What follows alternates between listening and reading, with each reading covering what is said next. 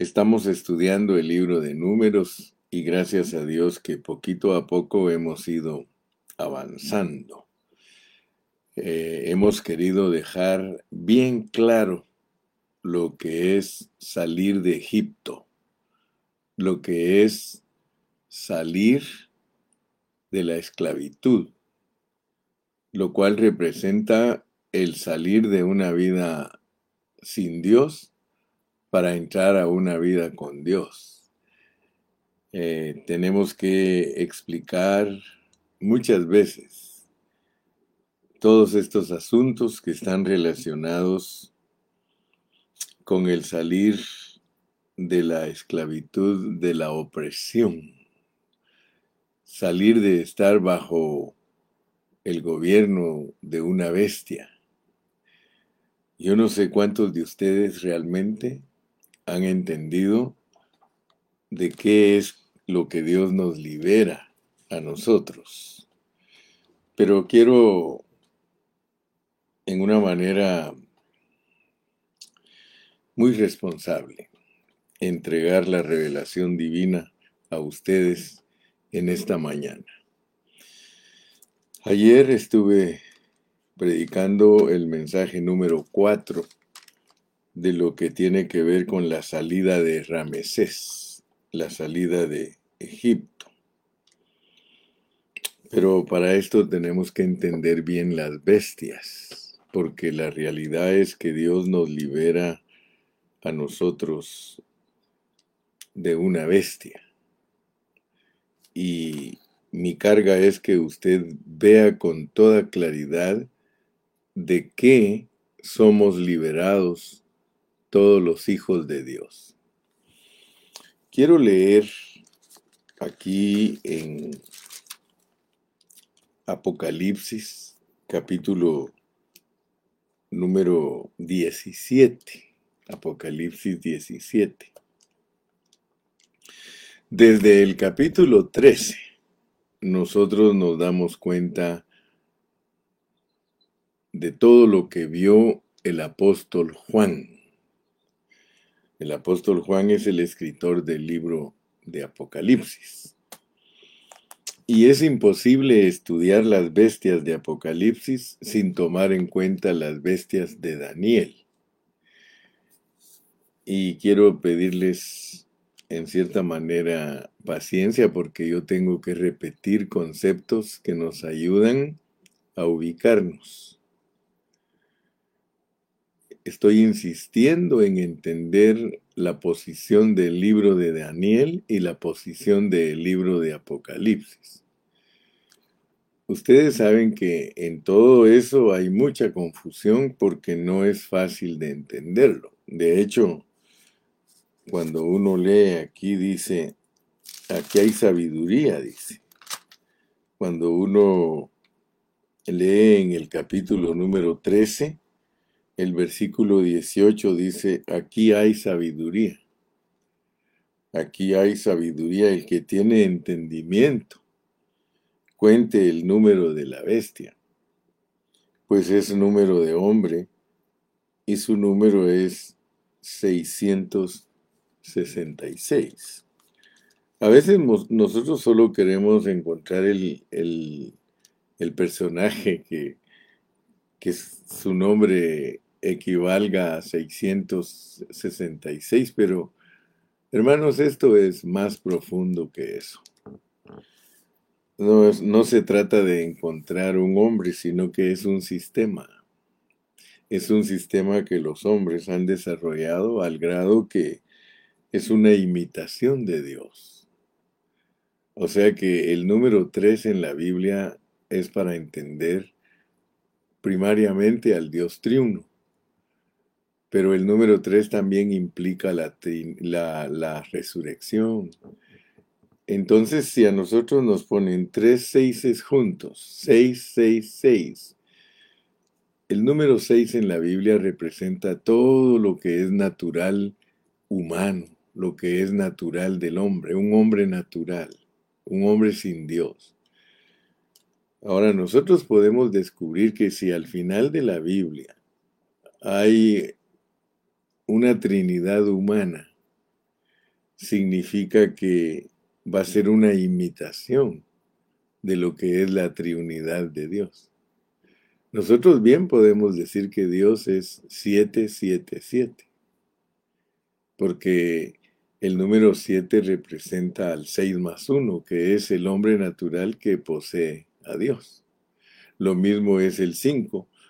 El 4 es la criatura, el 5 es la criatura que contiene a Dios. Eh, en la Biblia los números son muy significativos. En la Biblia los números tenemos que aprender a interpretarlos. ¿Verdad? El número uno es la unidad, el número dos es testimonio, el número tres es resurrección, el cuatro es criatura, el cinco es la criatura con Dios tomando responsabilidad. Por lo tanto, el 5 es la criatura con Dios, pero también representa la responsabilidad. El 6 es el hombre natural, el 7 es eh, la plenitud porque es Dios con el hombre y el 8 es un nuevo comienzo. Y así podríamos estudiar muchos números, por lo menos todos los números que la Biblia usa para expresarse, son para que nosotros tengamos un conocimiento completo de lo que es el propósito divino y eterno de Dios. Entonces cuando nosotros llegamos a Apocalipsis es muy importante entender estas dos bestias que suben, una del mar y otra que sube de la tierra.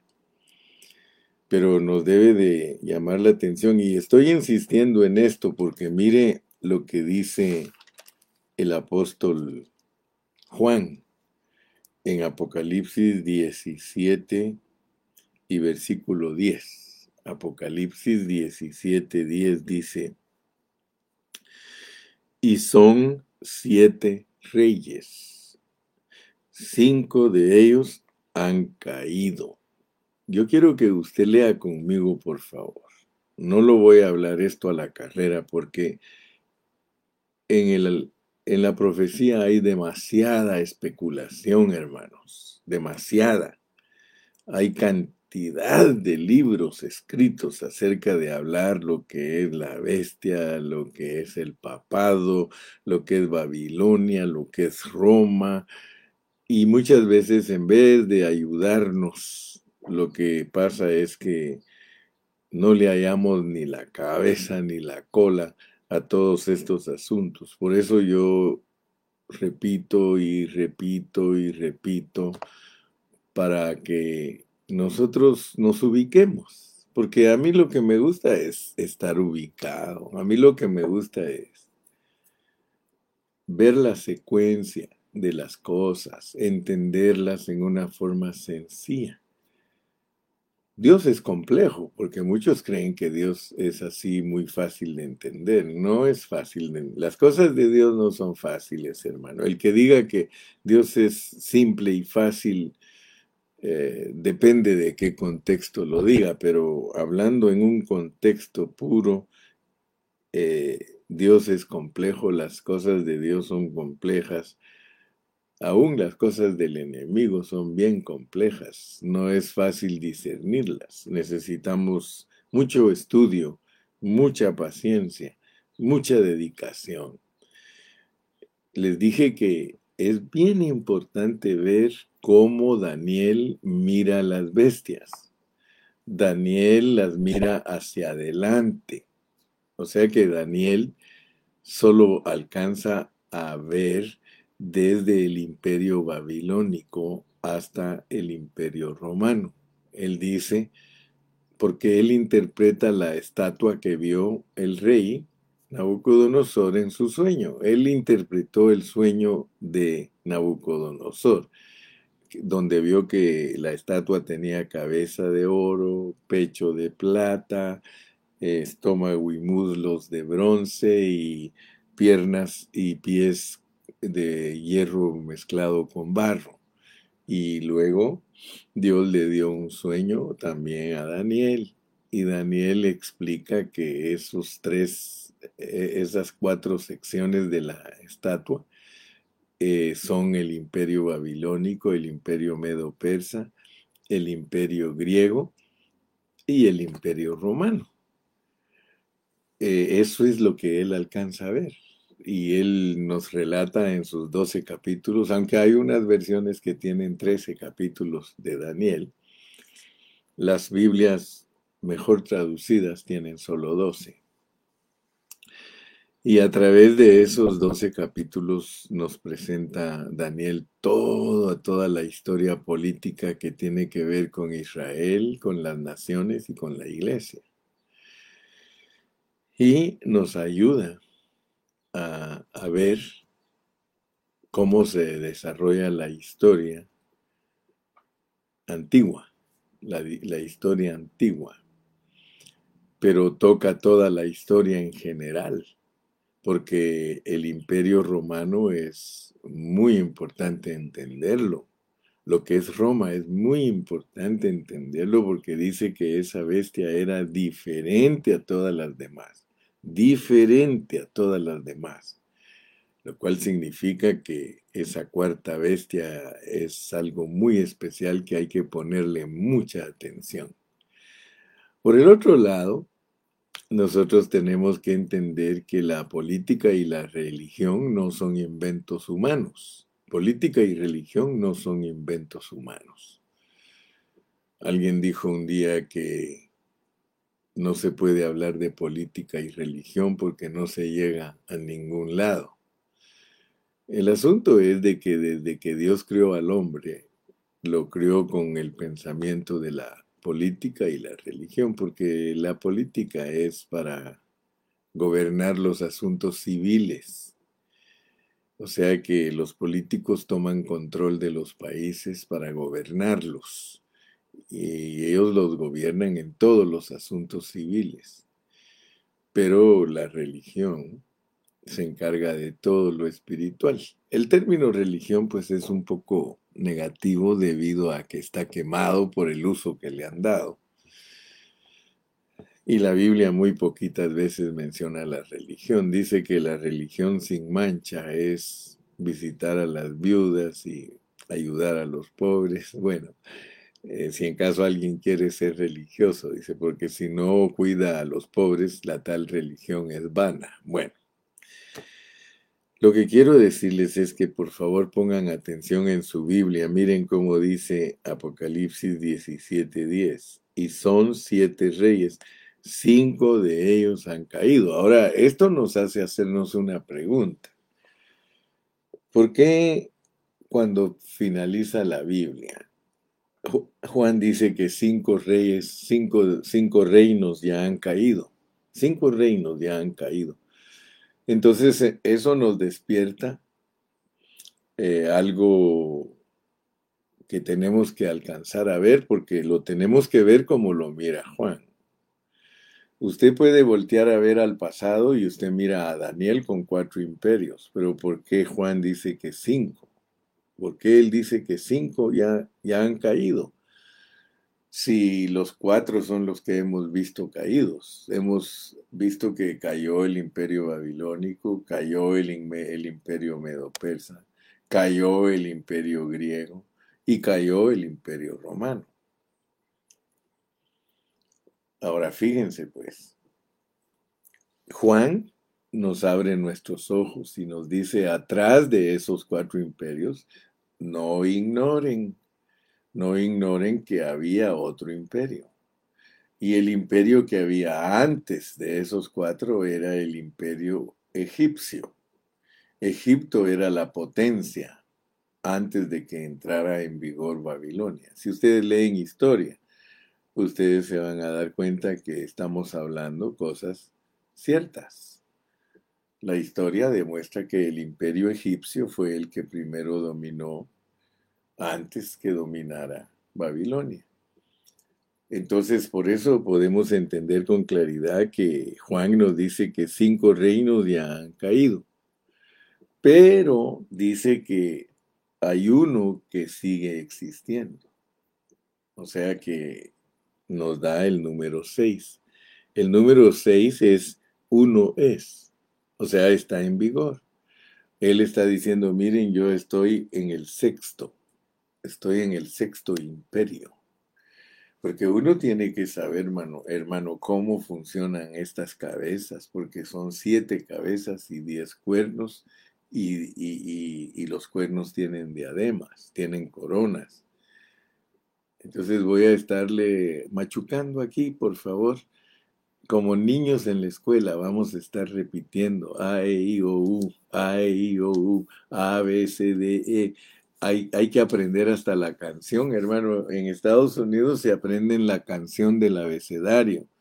Se la enseñan a los niños. A, B, C, D, E, F, G. Así. Les enseñan A, B, C, D, E, F, G. Y todo, todo el abecedario lo cantan. Entonces nosotros tenemos que aprender a cantar este abecedario, porque este es el alfa y la omega, también este es abecedario. Jesús dijo, yo soy el alfa y la omega, yo soy el abecedario, y esta es revelación de Jesucristo. Especialmente Apocalipsis dice revelación de Jesucristo, y aquí mismo él dice, este libro es un alfabeto. Este libro presenta a Cristo como el alfa y la omega. Desde el principio lo dice. Ahí nuestros secretarios nos van a poner el versículo del principio de Apocalipsis, donde el Señor dice que Él es el, ABC. Y así lo presenta Apocalipsis. Es el primero y el último, dice, el que estuvo muerto y vivió. Entonces, hermanos, esto está, pero, está delicioso. Y son siete reyes. Cinco de ellos han caído. Tú tienes que aprender a ver que cinco imperios ya cayeron, pero que estamos en un sexto imperio. Y viene un séptimo imperio, pero mira cómo dice, no ha venido. No ha venido el séptimo imperio. ¿Cómo entiendes tú que va a venir el séptimo imperio? Porque dice que cuando Daniel se puso a observar los cuernos, vio que fueron arrancados tres y que en medio de esos siete que quedaban salió uno pequeño. Entonces nosotros tenemos que entender que desde el tiempo de Daniel, desde el tiempo de Daniel hasta cierto periodo de la historia, han habido siete cabezas y ocho cuernos, porque siete quedan después de arrancar tres, pero nace uno chiquito. Y todos nosotros, por medio de la historia, hermano, podemos comprobar todo esto que estamos hablando. Por eso, si queremos entender todo esto, nosotros nos volvemos expertos en historia. A mí me gusta mucho la historia, porque la historia la controla Dios porque es Él el que tiene que hacer que su palabra se cumpla. O sea que la historia nosotros la encajamos en todo lo que dice Dios, no al revés, porque algunos quieren encajar la historia con la palabra de Dios, pero no se puede. Es la palabra de Dios la que encaja totalmente con la historia. Y gracias a Dios que nosotros ya entendimos que en la historia hay muchas cosas escondidas por Dios porque hay veces que todavía no es el tiempo que tenemos que saberlas. Una prueba de eso es de que Dios dice, esto le dice a Daniel es para el tiempo del fin. Y él lo quería saber y dijo, no, está sellado el libro, está sellado, no lo puede saber nadie. O sea que Dios hasta en su historia esconde. Y por eso ustedes ven que la historia no es fácil. Un historiador dice una cosa, otro historiador dice otra cosa, uno dice que sucedió en un, año, otro dice que sucedió en otro año, y usted mismo al estudiar la historia se, se turba porque dice, bueno, entonces, ¿quién tiene la verdadera historia? Dios. Eso no lo saben muchos, de que así como la Biblia tiene escondidos secretos, la historia tiene escondidos secretos. Así que no te confíes mucho de los libros de historia y creas que son exactos. No, sí, muchos historiadores hasta dicen, esto que dice la Biblia es mentira. Esto nunca sucedió, esto nunca pasó. Dime si no es cierto. Entonces ahora estás aprendiendo otros secretos, que la historia no es segura. La historia no, no, no, no tiene la pureza de, de la realidad y la verdad. La única que tiene la pureza de la historia es la Biblia. La Biblia sí te dice la mera, mera historia. Por eso hay cosas en la Biblia que no aparecen en la historia secular. ¿Por qué? Porque hay secretos en la historia como hay secretos en la Biblia. Dios dice, yo no quiero que sepan eso. Hermano, no, no te estoy desviando, ni, ni estoy falseando, ni estoy hablando cosas que no son, hermano. Tú sabes que en la historia dicen, esto es mentira, eso no sucedió. ¿Y qué ha pasado 20, 40, 50, mil años después? Arqueológicamente comprueban que lo que dice la Biblia es verdad. Cientos de cosas que dice la Biblia que las han negado durante toda la historia, hoy no las pueden negar. ¿Por qué? Porque han encontrado ciudades enterradas, han encontrado... ¿Por qué? Porque Dios no deja memoria. Dios no deja memoria de las cosas hasta cuando él quiere, dice, bueno, ahora quiero que sepan que esto y esto es verdad, y aparece, sí, sí existió el arca de Noé, sí existió el arca del pacto, ya la encontraron, está en tal lugar, sí existió tal cosa, sí existió esta otra cosa, y entonces dice, bueno, entonces, ¿qué está pasando? Y por eso la gente, sí, como dice Juana Cardona, dice, en la historia ponen lo que conviene, es cierto. Si, si, si nosotros leemos libros, por ejemplo, ¿saben cuál era una de las características de los egipcios? Que cuando sus enemigos los derrotaban, eso lo borraban ellos de la historia. Dios guarde que los egipcios fueran a aceptar una derrota. Usted sabe que así es. Gracias, hermana Juana, porque esa es la verdad. En la historia ponen lo que conviene. ¿Por qué? la Biblia Dios puso lo que también a Él le conviene. ¿Por qué? Porque Dios quiere que entendamos su plan y Él en la Biblia pone lo que le conviene, lo que le gusta. Él no puso toda la historia en la Biblia porque entonces tendríamos un libro que sería más grande que el tamaño de una casa. ¿Y cómo haríamos para llevar ese libro a ir a la reunión? Se da cuenta, ¿verdad? O sea que está deleitoso esto, mire. Y estos son secretos que están a veces escondidos. Cinco de ellos han caído. Uno es, porque cuando existió Juan, había en vigencia un imperio. ¿Y cuál era el imperio que estaba en vigencia cuando, cuando Juan dice uno es? Era, era el imperio romano. Y usted se va a preguntar, ¿y no que había caído pues?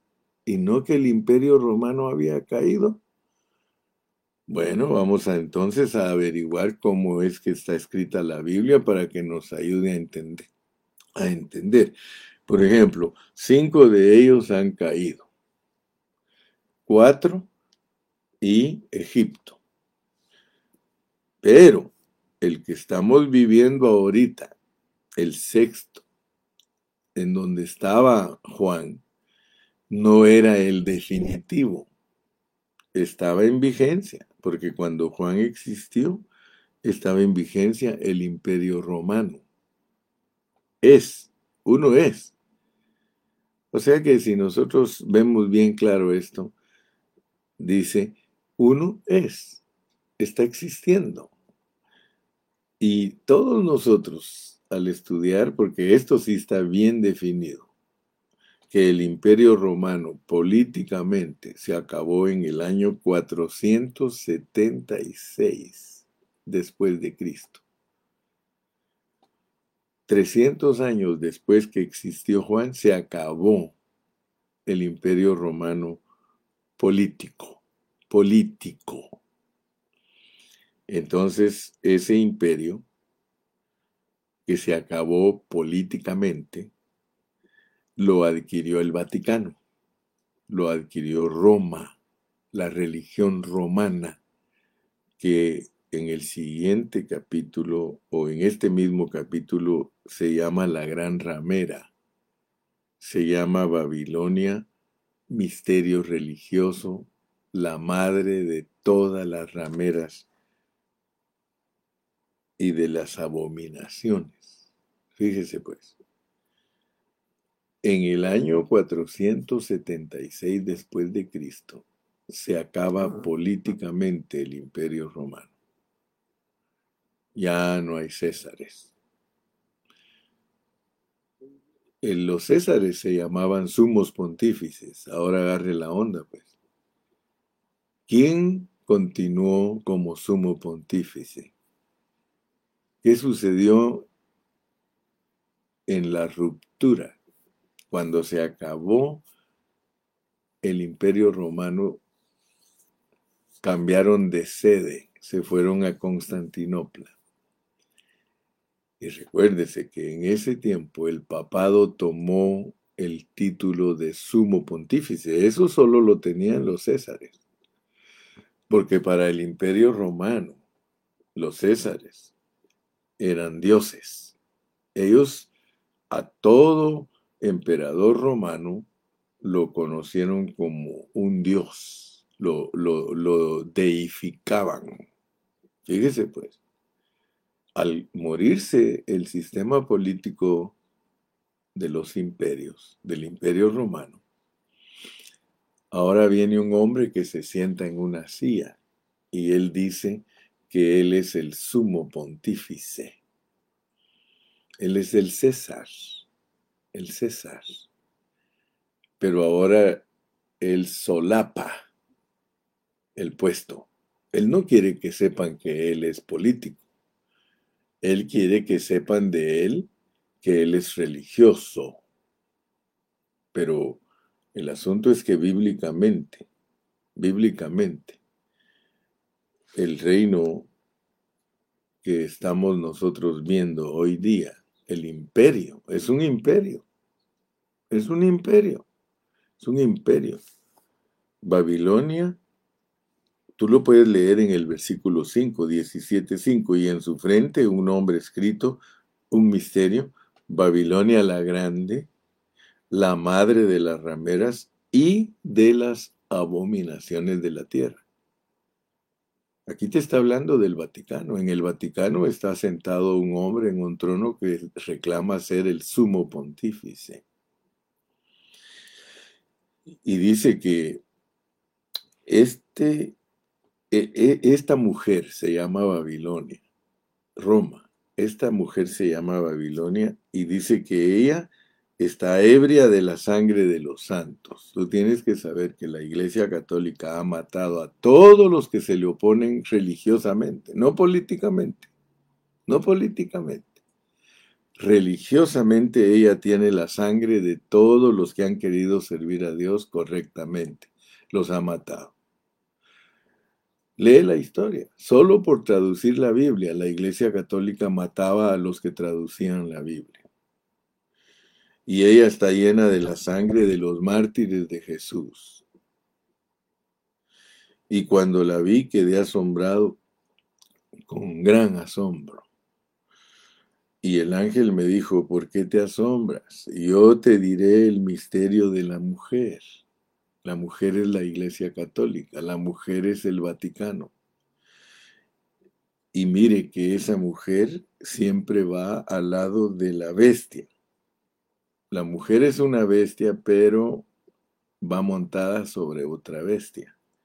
O sea que la Iglesia Católica todo el tiempo ha cabalgado como una mujer sobre el poder político, una bestia llevando a otra bestia. Entonces, Debes de entender todos estos detalles, porque las noticias de hoy debes asociarlas con lo que Dios te revela a través de la palabra. ¿Quién es el más interesado ahorita de que cambie el orden mundial?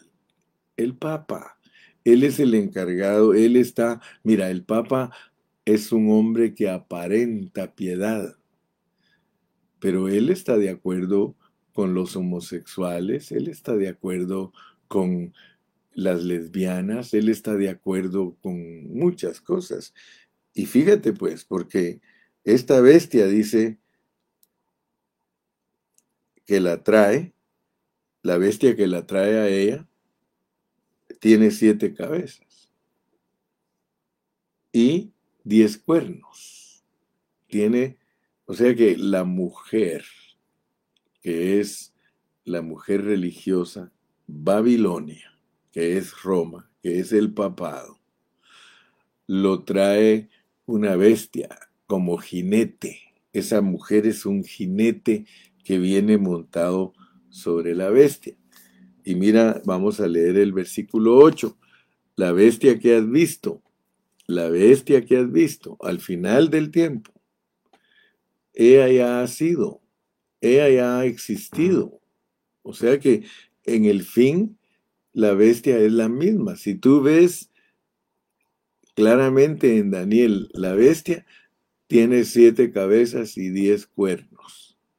Y la ves aquí, al final, tiene siete cabezas y diez cuernos. En la historia caminó con ocho, pero ahora en los tiempos finales vuelve a su estado original.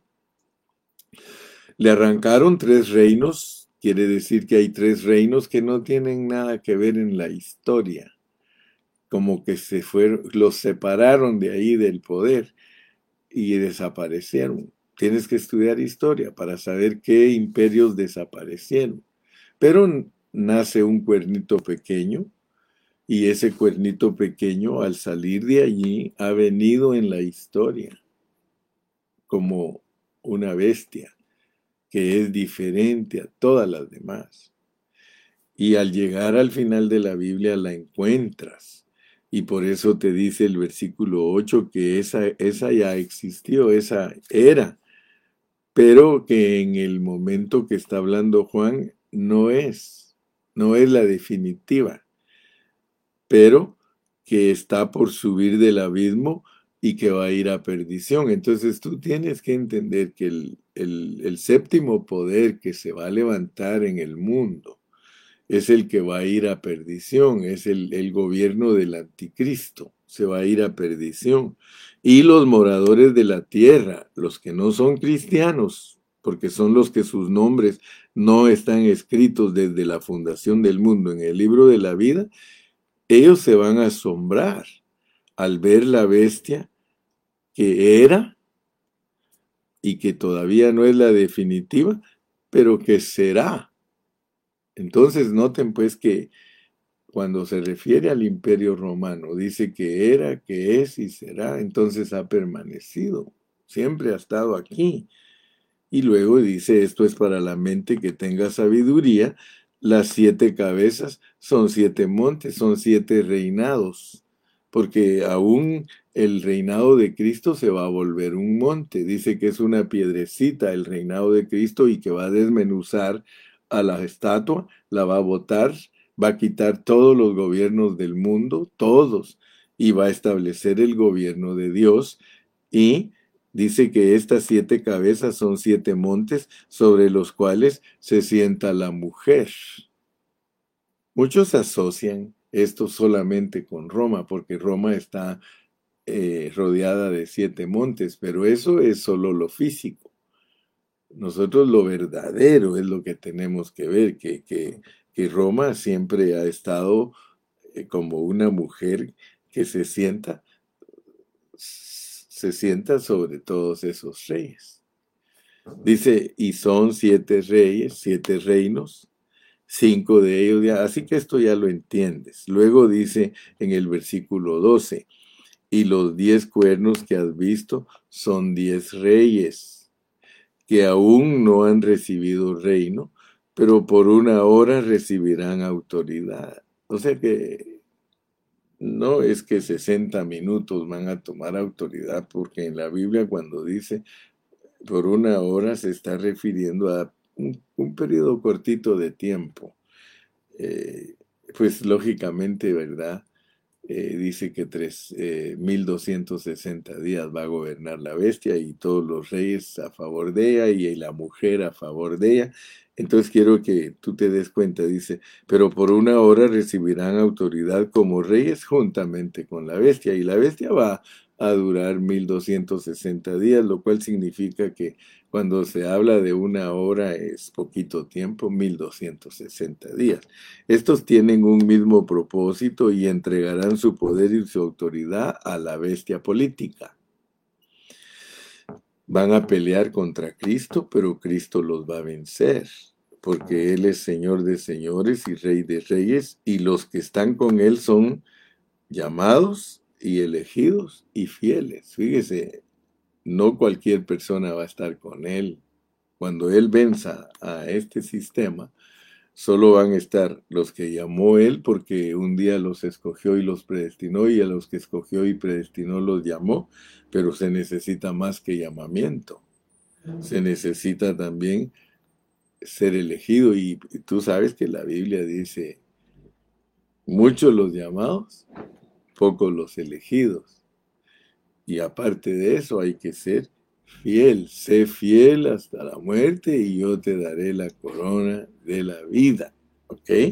Me dijo también las aguas que has visto, donde la ramera se sienta, el Vaticano. La ramera es Babilonia, es la religión, es la iglesia católica. Donde ella se sienta son pueblos, muchedumbres, naciones y lenguas.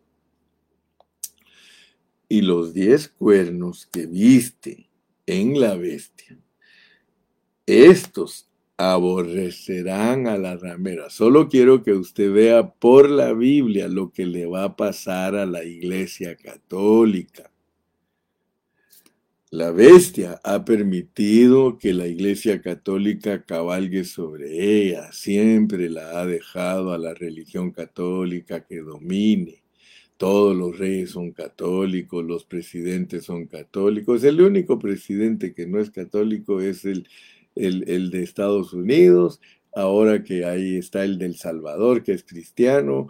Eh, los, los eh, primeros ministros de Israel y, algunos que otros países por ahí que no los estudiamos mucho porque no sobresalen, que tal vez tendrán eh, presidentes cristianos, pero la mayoría son, mire, y los diez cuernos que viste en la bestia, estos aborrerán a la, aborrecerán a la ramera y la van a destruir, la van a desolar.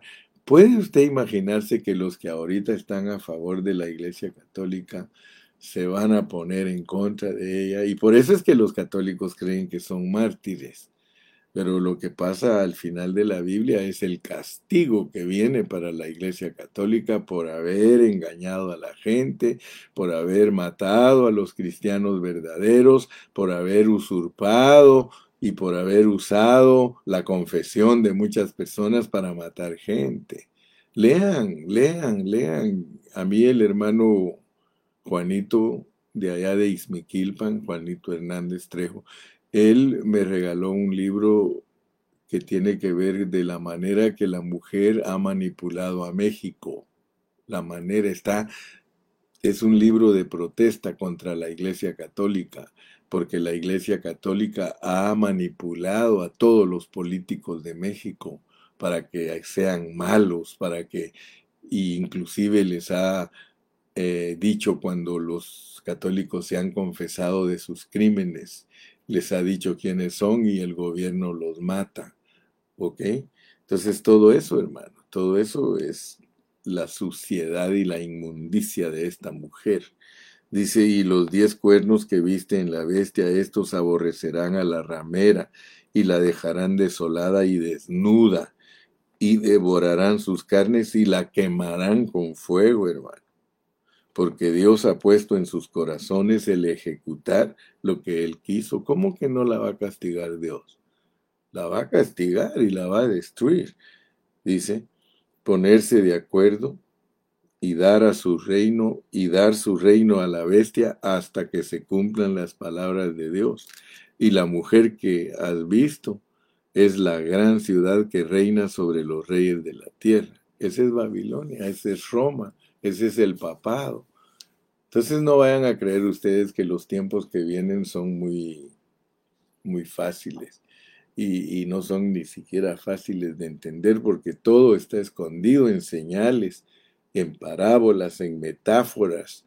Solo el que sabe interpretar todas estas metáforas puede saber lo que le espera a este mundo. Entonces nosotros le damos gracias a Dios Ahora van a saber por qué es que estoy interesado en que ustedes sepan de qué es lo que Dios nos ha liberado. Solo imagínense ustedes de qué nos ha liberado Dios, de ser católicos. De ahí. Por eso dice, salid de ella, pueblo mío. El pueblo de Dios que es verdadero deja de ser católico. Y no te estoy diciendo que dejes de ser católico para que adquieras otra religión, porque toda religión es Babilonia. Por eso los cristianos no somos religiosos, los cristianos no estamos en ninguna religión, nosotros estamos en una experiencia personal con Cristo, hemos nacido de nuevo, pero ahora pues que ya me comprendes, ahora te puedo decir de qué es que somos liberados. Te das cuenta que estoy usando ya quinto mensaje para que entiendas de dónde te ha sacado Dios. De modo que las cabezas del dragón se corresponden con las cabezas de la bestia. Ayer te mencioné, vamos a leer al dragón, porque ese es otro rollo. El dragón es otro rollo. Yo te mostré la, la cuarta bestia de Daniel y la bestia de Juan, que es la misma aquí en la tierra. Pero yo quiero que alcances a ver la bestia que está en los aires, la bestia que está en el cielo. Mira en, en Apocalipsis 12.3. Vamos a leer con paciencia. Apocalipsis 12.3. Ok. Apocalipsis 12.3 dice, también apareció otra señal en el cielo. He aquí un gran dragón escarlata que tenía siete cabezas y diez cuernos y en sus cabezas siete diademas y su cola arrastraba la tercera parte de las estrellas del cielo y las arrojó sobre la tierra, y el dragón se paró frente a la mujer que estaba para dar a luz, a fin de devorar a su hijo tan pronto como naciese. Tú te das cuenta, hermano, que Dios nos revela que hay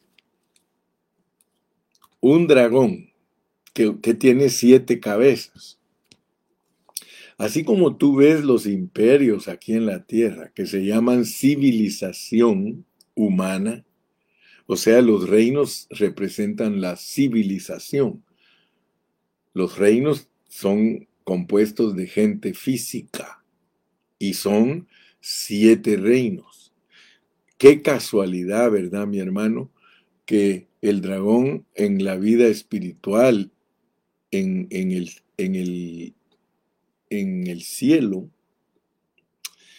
en los aires, tiene también siete cabezas.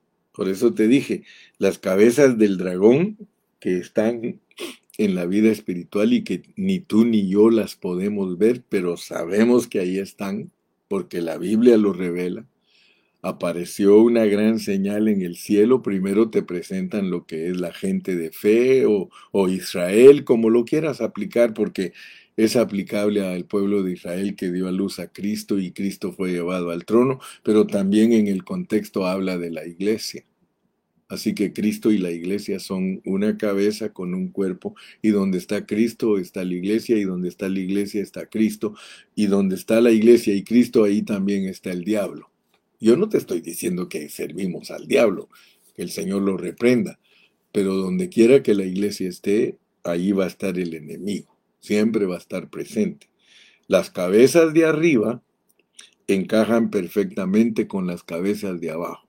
Las cabezas de abajo son siete, las cabezas de arriba son siete. Entonces ellas corresponden las, las unas con las otras, porque las cabezas del dragón son principados demoníacos que expresan y determinan las llamadas civilizaciones de los grandes imperios siete imperios arriba, siete imperios abajo. Lo tremendo es que nosotros creemos que lo, que lo más real es lo de abajo. No, lo más real es lo de arriba. Por eso cuando pasa algo en la tierra es porque está pasando algo en la esfera espiritual. Cuando Dios envió las diez plagas, no solo trató con la civilización humana, sino que trató con los dioses. Dice que trató con los dioses de Egipto, porque los que realmente hacían que los egipcios fueran de tal manera son los dioses que están arriba. O sea que lo que, lo que causa que toda la civilización sea mala, dañina o inmunda, perversa, torcida, es las cabezas torcidas que hay arriba. Pero cada una de las cabezas tiene turno. Así como cada imperio tomó su periodo de la historia, allá arriba también son presidentes, pero son presidentes espirituales, son gobernadores espirituales, son dictadores espirituales los que controlan todo lo que sucede aquí abajo. Y ellas determinan cómo es la gente abajo. Porque esa gente está bajo las influencias de ellos, pero nosotros no estamos bajo la influencia de las cabezas, que nos ha querido engañar como nos engañó en la vida del espíritu ese es otro asunto. Por eso es que debemos de saber de qué es lo que Dios nos ha liberado. Tenemos que Egipto era la primera cabeza del dragón y la primera cabeza de la bestia. Debemos pues entender un poco qué significa estar en Egipto y qué significa salir de Egipto.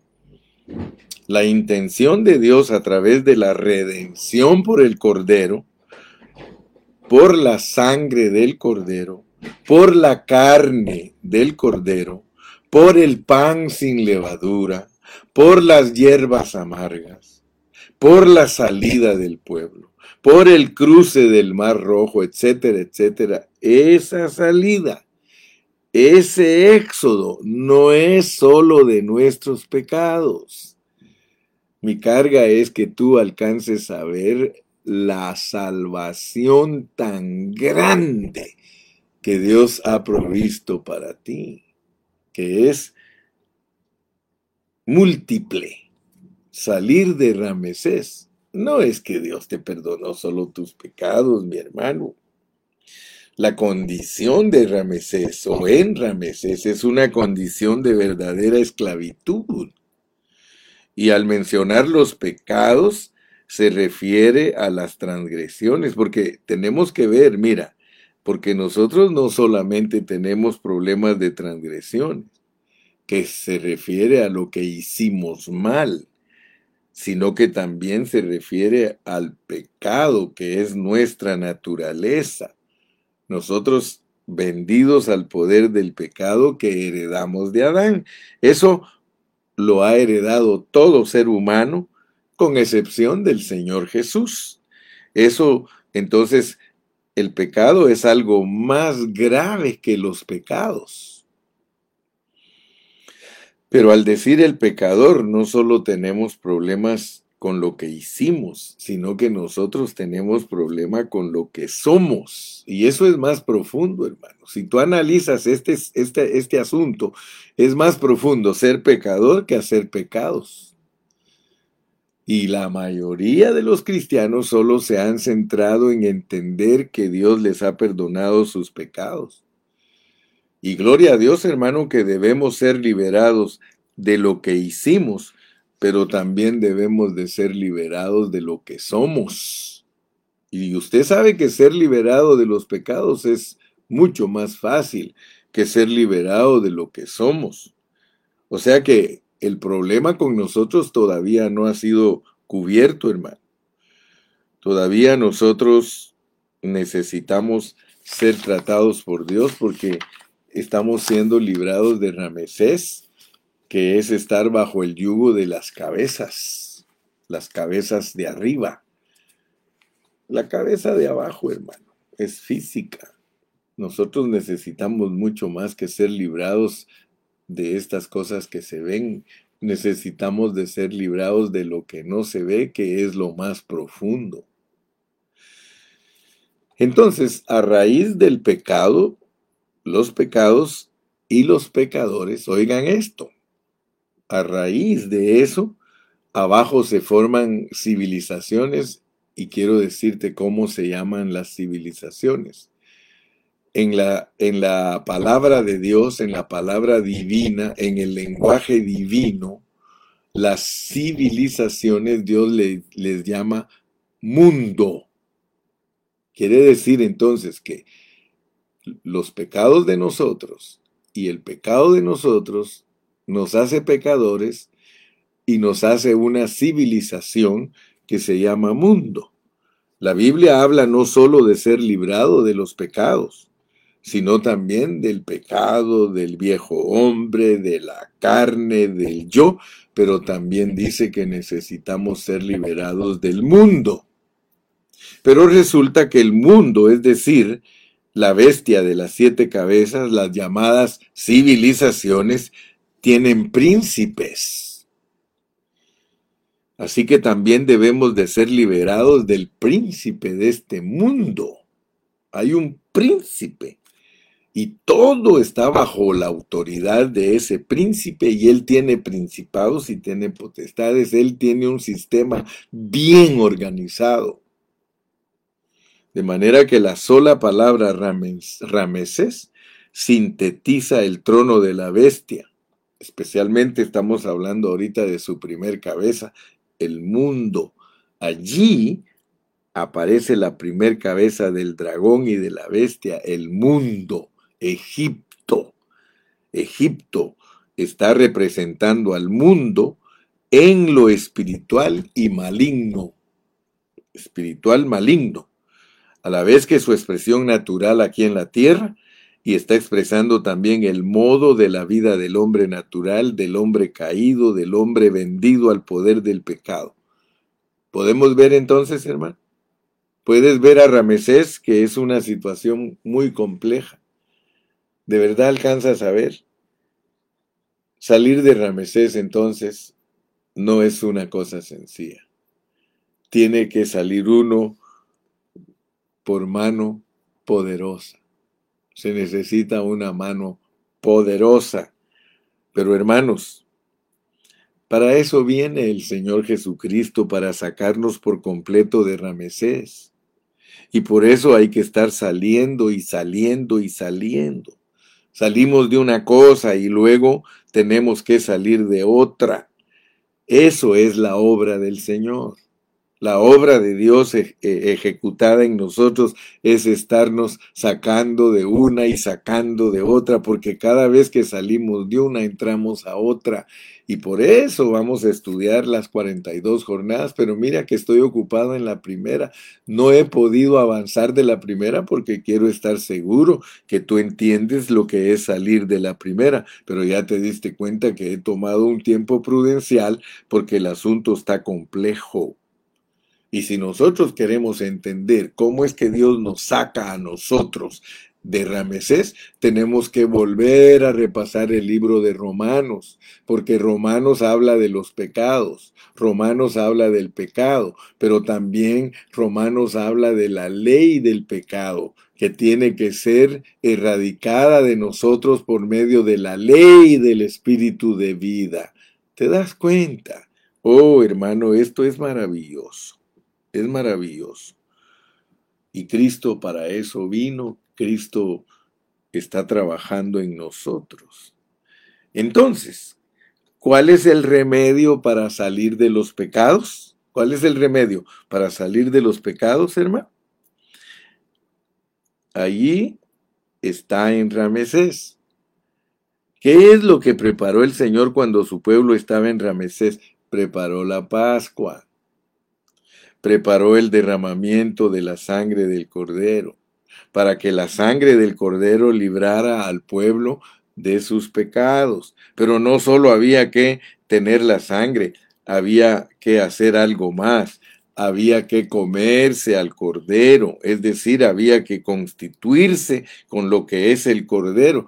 Y este es un aspecto ya no solamente judicial y jurídico y objetivo, no, es un aspecto totalmente subjetivo. Objetivamente, delante de Dios, nuestros, nuestros, pecados ya fueron perdonados por el Señor Jesús. Su sangre nos limpia de todo pecado y eso fue hecho por Él en la cruz. Pero ahora ese cordero que derramó su sangre debe de ser comido por nosotros. Yo debo de alimentarme de ese cordero. El que no come mi carne y no bebe mi sangre no tiene vida eterna. Hermano, Antes nosotros estábamos constituidos totalmente de todo lo que producía Egipto. Nosotros vivíamos en Egipto y vivíamos para Egipto. Pero ¿qué pasó, hermano? Allí el faraón nos tenía haciendo ladrillos, hermano. El faraón nos tenía siguiendo el sistema de la bestia y del dragón al mundo. Ahí nos tenía presos Faraón sirviéndole al mundo y por eso tú tienes que entender bien claro lo que es Egipto y el mundo. La gente vivía para el mundo. ¿En qué se ocupaba la gente de Egipto? En hacer tumbas, en hacer pirámides. Las pirámides eran las tumbas. Si tú lees desde Génesis, hermano, en Génesis dice, en el principio creó Dios los cielos y la tierra. Génesis empieza con una gran bendición, la creación de Dios. ¿Y cómo termina Génesis? Un hombre en un ataúd, José, pero con una esperanza. Le dice, cuando yo me muera, por favor, júrenme, júrenme que se van a llevar mis huesos porque yo sé que Dios nos va a visitar. Él creía en la resurrección. Aleluya, hermano. Nosotros no somos ni siquiera para dejar los huesos en Egipto. Nosotros somos para que nuestros huesos sean llevados a Jerusalén, a la nueva Jerusalén. Aleluya. Todos nosotros en resurrección. Así es de que Gracias a Dios porque la palabra del Señor habla de un salir de Ramesés a través de la Pascua. Y luego habla de varias etapas. Primero había que ponerse bajo la sangre. Segundo había que comer el cordero junto con las hierbas amargas. Había que hacerlo deprisa. Había que eh, dejar eh, o más bien dicho, no podíamos dejar nada para mañana, había que comerlo todo, todo eso es significativo, hermano. Y luego había que salir y todavía despojar a los egipcios. Ayer estuve hablándoles que nosotros no podemos quejarnos que somos pobres. Diga el pobre, rico soy, porque Dios nos sacó a nosotros de Egipto con riqueza. Bendito sea el nombre del Señor. Pero luego había que hacer ciertas vueltas que después las vamos a ver, porque antes de cruzar el Mar Rojo había que hacer algunas vueltecitas por ahí y luego salimos de Egipto. Así que mañana todavía vamos a tomar un poquito más de tiempo para entender lo que es salir de Ramesés. Mañana vamos a estar hablando de cómo el éxodo nos prepara para salir de Ramesés. O sea que hay que tener un éxodo preparado. Hermanos, Dios nos preparó para el éxodo. Así que mañana vamos a hablar cómo nos preparó Dios para que no vayamos a entrar al, a la siguiente estación en ignorancia. Siempre el Señor nos preparó en la salida y nos mostró la salida con mano poderosa para seguir a la otra. Así que, si Dios nos permite, mañana vamos a tocar eso. Vamos a hablar de la preparación del éxodo. Que Dios te bendiga. Despídete.